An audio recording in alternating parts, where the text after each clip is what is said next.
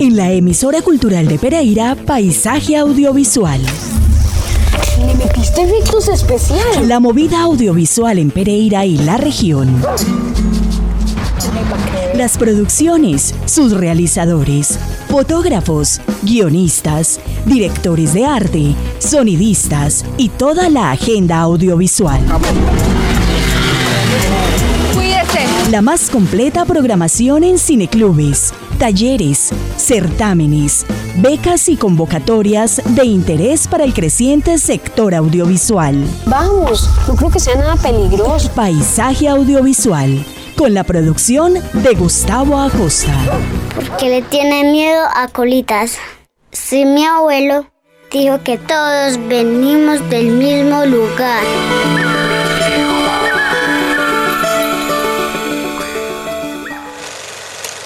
Festival de Cortos para Tiempos Largos. Un espacio para descubrir la grandeza de lo pequeño. Del 19 al 22 de octubre. Inscríbete en la convocatoria abierta de cortometrajes hasta el 16 de octubre. Ingresa a festivalcortosparatiemposlargos.com y conoce los términos y condiciones de la convocatoria. No te quedes por fuera. Inscribe tu cortometraje hoy mismo, porque la vida se compone de pequeñas cosas que llenan el corazón. Festival de Cortos para Tiempos Largos. Del 19 al 22 de octubre. Info festivalcortosparatiemposlargos.com.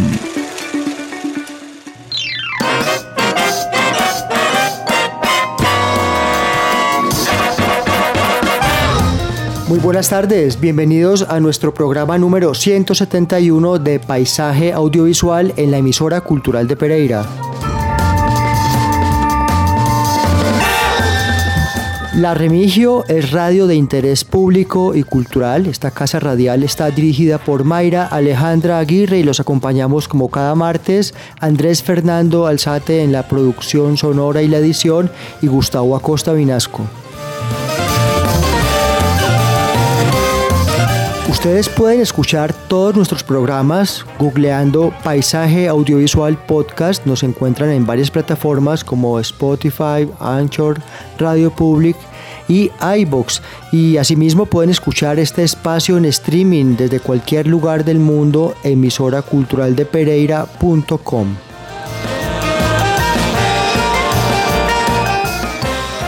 Nos pueden escribir a nuestro correo emisora cultural de Pereira gmail.com y por nuestro WhatsApp 318 7900 700.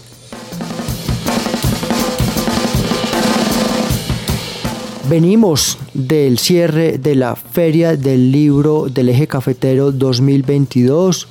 Eh, prepárense porque en nuestras redes ustedes pueden escuchar y en nuestra emisora todos los eh, programas especiales y la transmisión especial que se hizo con invitados de primera línea que estuvieron en la ciudad de Pereira en la Feria del Libro de todas las áreas del conocimiento de la escritura. Entre ellos tuvimos también a Harold Trompetero, el director y productor de cine, que nuestra compañera Mildred Sánchez Velázquez entrevistó en exclusiva desde la Feria del Libro y asimismo escritores, eh, dibujantes y intelectuales de todo el país y por supuesto ustedes podrán gozar de este resumen en unos espacios muy especiales por los 97.7 FM.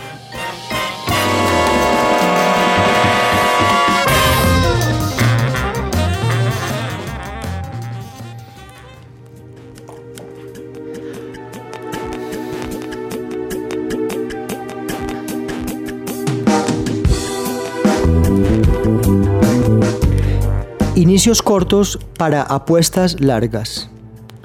En el año 2020 la humanidad se vio sumida en una crisis sanitaria a nivel mundial, lo que obligó a habitar las casas de otras maneras a partir del aislamiento obligatorio. Nuestro territorio cambió abruptamente y los hogares se convirtieron en un todo, oficina de trabajo, un lugar de aprendizaje, de recreación, de descanso, entre otros. Frente a esto, un grupo de personas apasionadas por el cine decidieron emprender un nuevo reto para el aprovechamiento del tiempo libre, la formación autónoma y la creación casera. De esta manera surgió el Festival de Cortos para Tiempos Largos, un espacio que busca unir y transformar los diferentes espacios que habitamos adaptándolos a nuevos retos audiovisuales que reinterpreten las formas de mirar y de mirarnos entre nosotros, permitiendo que nuestra producción no se limite a un espacio físico, sino que trascienda la innovación y la creatividad. Em, bienvenida Andrea Carolina Londoño Osorio, directora del Festival Cortos para Tiempos Largos. Hola a todos, muy buenas tardes. Eh, me encanta pues que eh, estar en este espacio, compartir con ustedes y un saludo para todos y para usted. Nos encanta más a nosotros, Andrea, porque con lo adverso que fue la circunstancia de pandemia, también surgió algo muy bello y es un festival de cortos que ya nos empieza a representar y a sonar en el panorama de festivales a nivel nacional. Andrea Carolina Londoño Osorio es licenciada en comunicación e informática educativa y comunicadora social. Antes que nada, cuéntanos quienes conforman el equipo de este festival que tendrá lugar eh, la próxima semana, los días 19 a 22 de octubre y que estamos hoy hablando contigo porque este domingo cierran la, la, convocatoria que se hizo y vamos a hablar de ello. Entonces, ¿quiénes hacen parte de este emotivo festival? Este festival de cortos para tiempos largos está compuesto eh, por César Darío Salazar, docente de la Universidad Tecnológica de Pereira y de Confamiliar, eh, la licenciada en comunicación Mariana Jaramillo, eh, y Nicolás Sánchez, que todavía es estudiante de la licenciatura, pero todos súper apasionados por este tema de la producción audiovisual. Bueno, pues va un saludo para todo el equipo. Deben estar en este momento en las recepciones.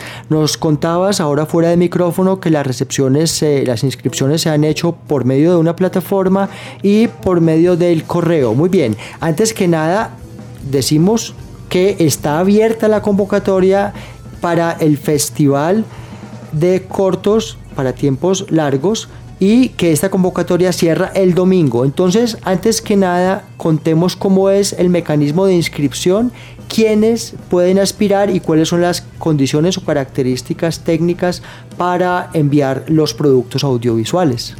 Eh, la recepción de los cortometrajes, como dijo, es hasta el 16 de octubre. Estuvo abierta eh, durante casi un mes. Y digamos, los, requerimientos para los cortometrajes son de mínimo un minuto, que aplica como film minuto, hasta los 10 minutos de duración, sin contar los créditos. Ese es como el rango de tiempo que deben estar los cortometrajes. Eh, digamos, otros requerimientos técnicos como que, pues, que se pueda oír bien, que se pueda ver bien, que haya una historia narrativa.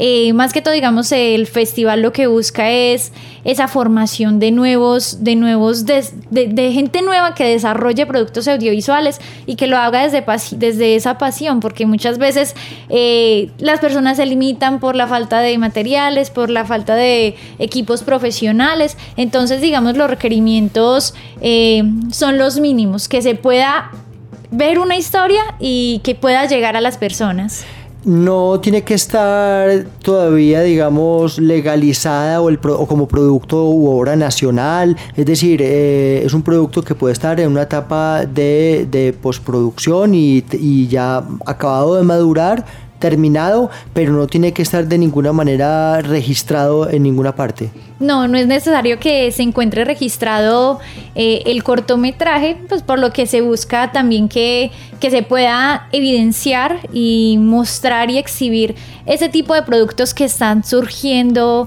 desde pequeñas comunidades también. La inscripción se realiza a través de la plataforma Feds Home Allí, digamos, están todos los pasos para que se puedan inscribir, pero eh, este es totalmente gratuito, no tiene tasa de inscripción, pero a veces la plataforma, digamos, si genera un cobro. Eh, eh, entendiendo, digamos, como el lugar geográfico por otras condiciones. Entonces lo que se habilitó es la inscripción también a través del correo electrónico para que realmente sea completamente gratuito.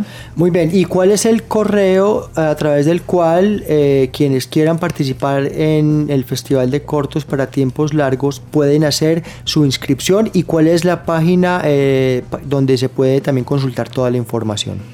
Bueno, el correo en el, que pueden también, eh, si tienen dudas, preguntas y hacer la inscripción es infofestival arroba cortos para tiempos largos.com. Eh, también pueden escribir a comunicacionesfestival arroba cortos para tiempos largos.com. Allí les podemos brindar toda la información. Eh, y también se puede consultar la página web eh, www.festivalcortosparatiemposlargos.com.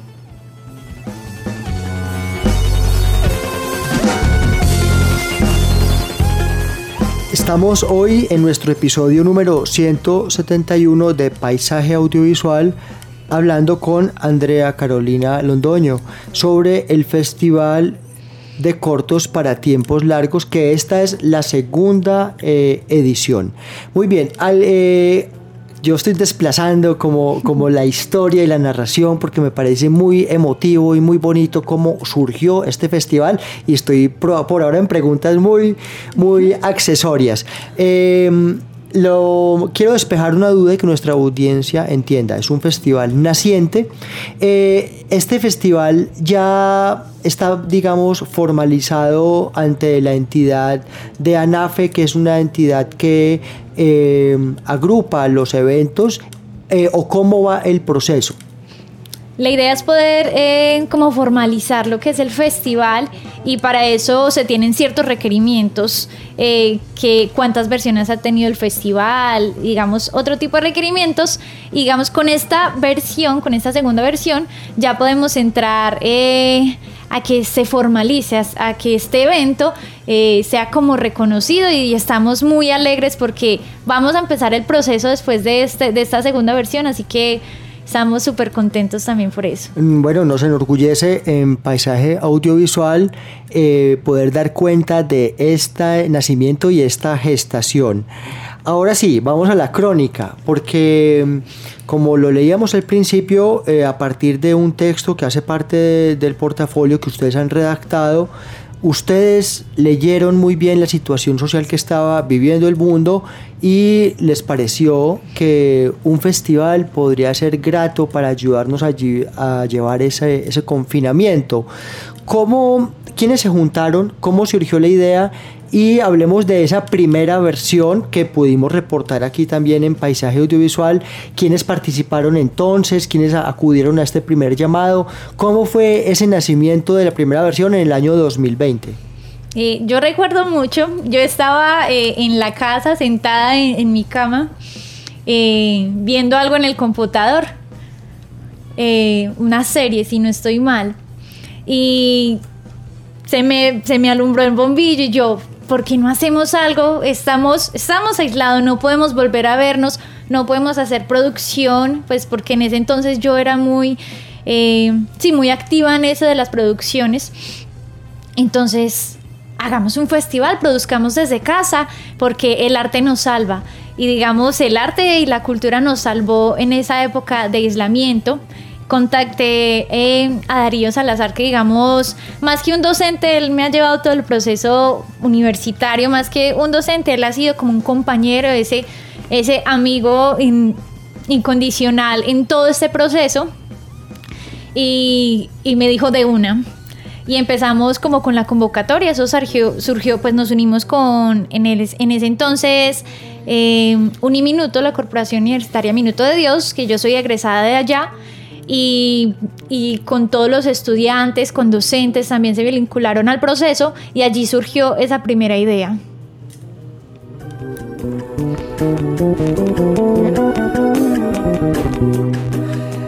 Andrea, ¿quiénes, eh, cuáles fueron los participantes? ¿De dónde llegaban los cortos eh, y cómo fue la forma de emitir y de difundir los productos y cómo fue la comunicación? En esa primera versión. Eh, eso fue una completa sorpresa porque lo pensábamos algo más local, algo más pues de aquí. Y yo conocía las plataformas pues de festivales y yo lancé, pues lanzamos la, convocatoria y, y esperamos, pasaron unos días cuando empezamos a revisar y habían muchos inscritos de diferentes países, era mucha la emoción que llegaron de España, de España, de México, de Chile, llegó uno de la India y eso me, pues me pareció eh, muy curioso y pues muy chévere. Tuvimos también de Italia y de Francia y fue bastante interesante porque hubo no solo, no solo algo local que se trabajó mucho con, con, estudiantes, con personas del medio, sino que se amplió el panorama y pudimos tener otras visiones y otras percepciones de lo que es la producción audiovisual y más esa producción audiovisual hecha en casa. ¿De lo local llegó algo, digamos, o Pereira o a nivel regional de otros municipios? Sí, claro. Eh, tuvimos pues de acá de Pereira, de Pereira, de Risaralda en general.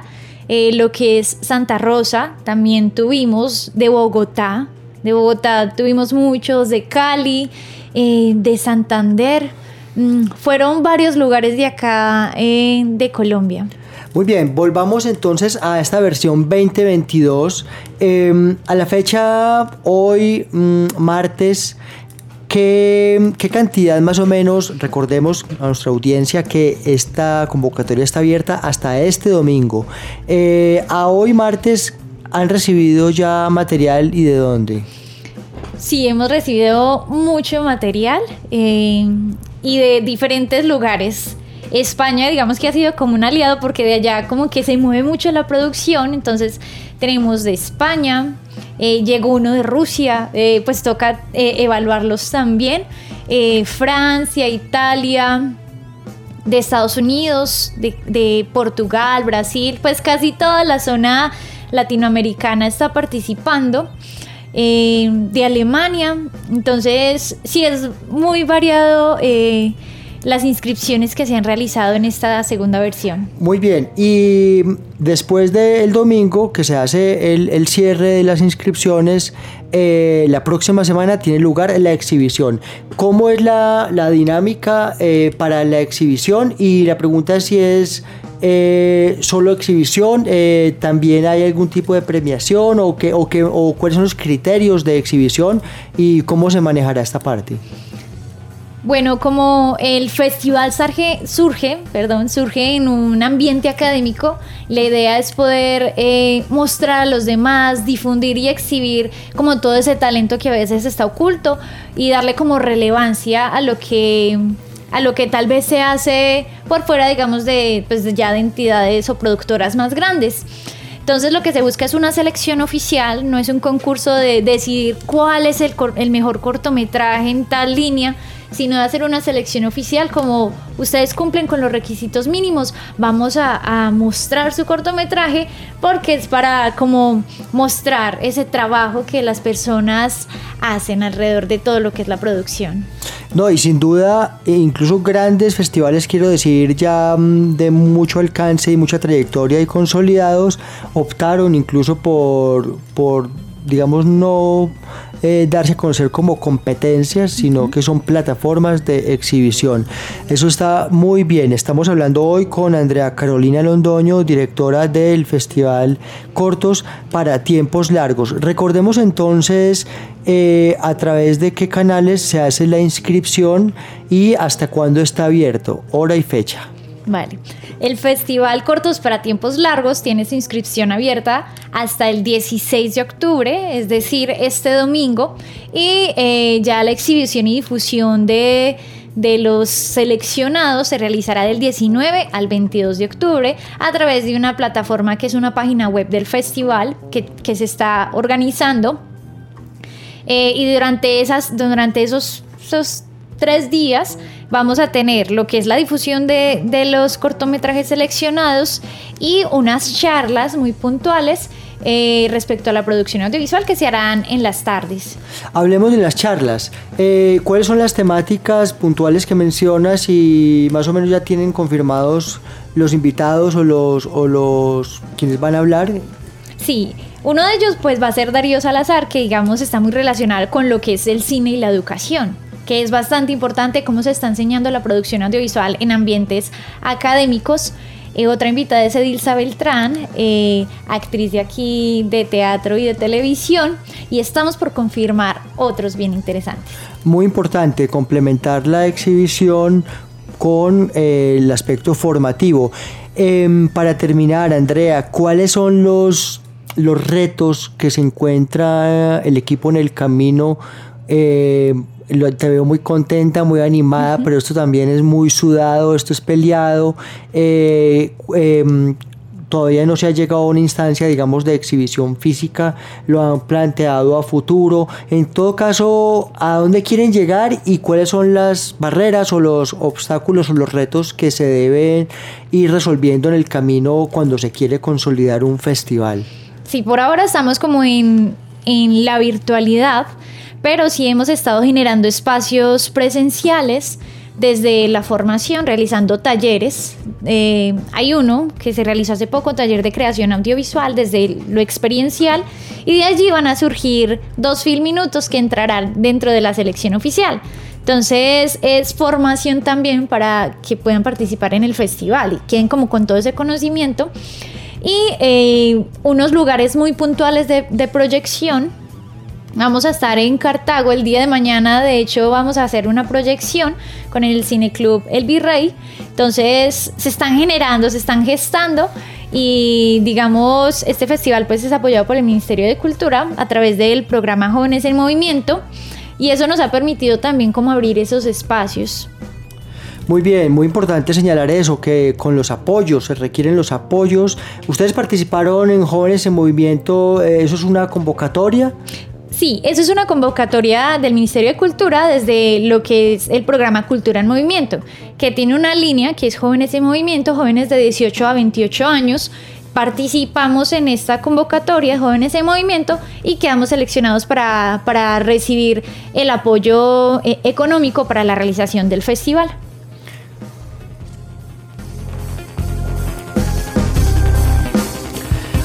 Andrea, ha sido muy grato tenerte en Paisaje Audiovisual, nuestro episodio 171, hablando de un festival que nació para quedarse y para crecer como nuestra audiencia lo ha podido escuchar.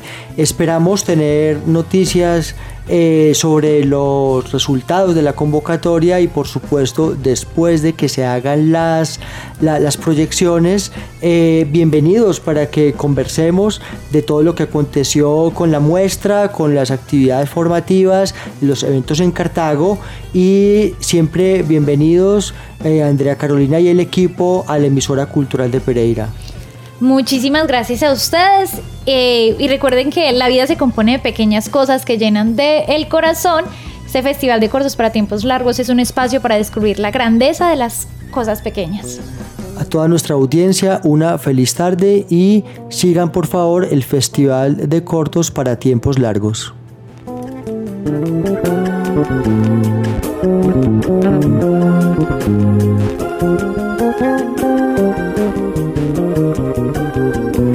Thank you.